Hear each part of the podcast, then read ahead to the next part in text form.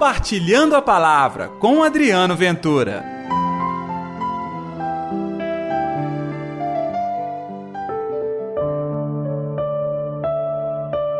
Ele a estendeu e a mão ficou curada.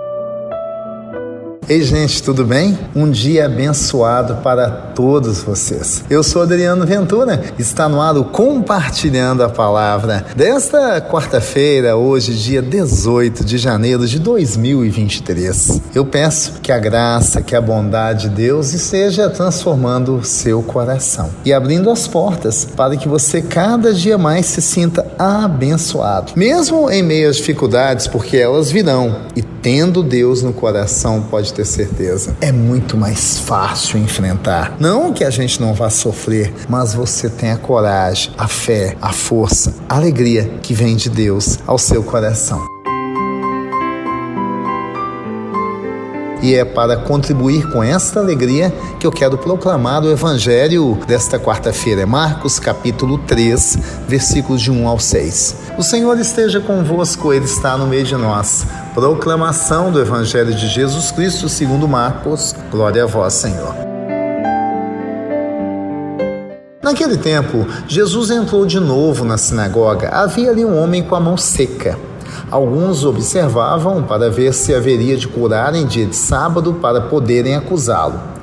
Jesus disse ao homem da mão seca: Levanta-te e fica aqui no meio e perguntou-lhes: É permitido no sábado fazer o bem ou fazer o mal? Salvar uma vida ou deixá-la morrer? Mas eles nada disseram. Jesus então olhou ao seu redor, cheio de ira e tristeza, porque eram duros de coração, e disse ao homem: Estende a mão. Ele estendeu e a mão ficou curada. Ao saírem, os fariseus, com os partidários de Herodes, imediatamente tramaram contra Jesus a maneira como haveriam de matá-lo. Palavra da salvação Glória a vós, Senhor.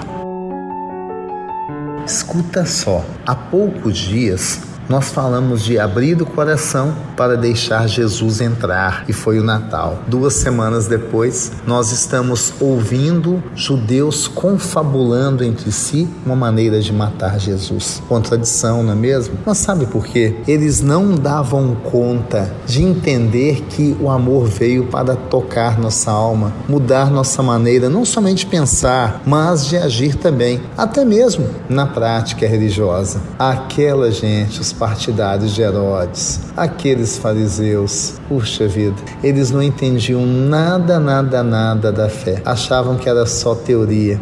A teoria passou longe da verdade, que estava perto do amor, da misericórdia, assim como aconteceu com aquele homem com a mão seca. Imagine alguém com a mão seca, quer dizer a sua força de trabalho, o seu reconhecimento na sociedade estava em risco. Talvez só lhe sobrasse uma única coisa a não ser mendigar. Essa não é a vida que Deus quer para ninguém. Então, Jesus, naquele momento, promove uma cura e uma libertação. A cura é física, mas a libertação da opressão. E olha que não foi fácil para o Senhor. Já pensou fazer da nossa vida motivo de ira e tristeza para o Senhor?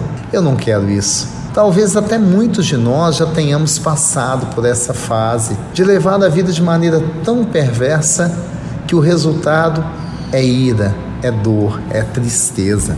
Pouco importa em que estágio da vida você esteja nesse momento vivendo. Eu quero dizer que Jesus te chama para dentro, te chama para cima, te chama para o alto, te chama para a cura, te chama para fazer o bem. O bem ou o mal? Ele quer fazer o bem. E o bem começa com a libertação interior. Que tal deixar Jesus curar todas as dores, sofrimentos, mágoas, tristezas, revoltas da nossa vida? Vamos clamar o Senhor?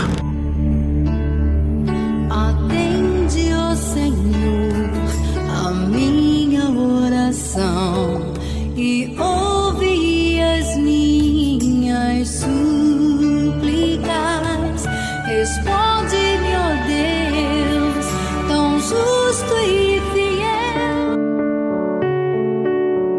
Querido Jesus, sou eu hoje um homem com a mão seca. Seco aqui pode ser minha família, minha dor, meus sofrimentos, os meus problemas. Mas eu sei que com a Sua mão poderosa, com a Sua ação, aí sim eu encontro a libertação e a cura. Digo para mim, mas digo para todos aqueles que estão nos acompanhando agora no Compartilhando a Palavra. Em nome do Pai do Filho e do Espírito Santo. Amém. Pela intercessão de Nossa Senhora da Piedade, padroeira das nossas Minas Gerais.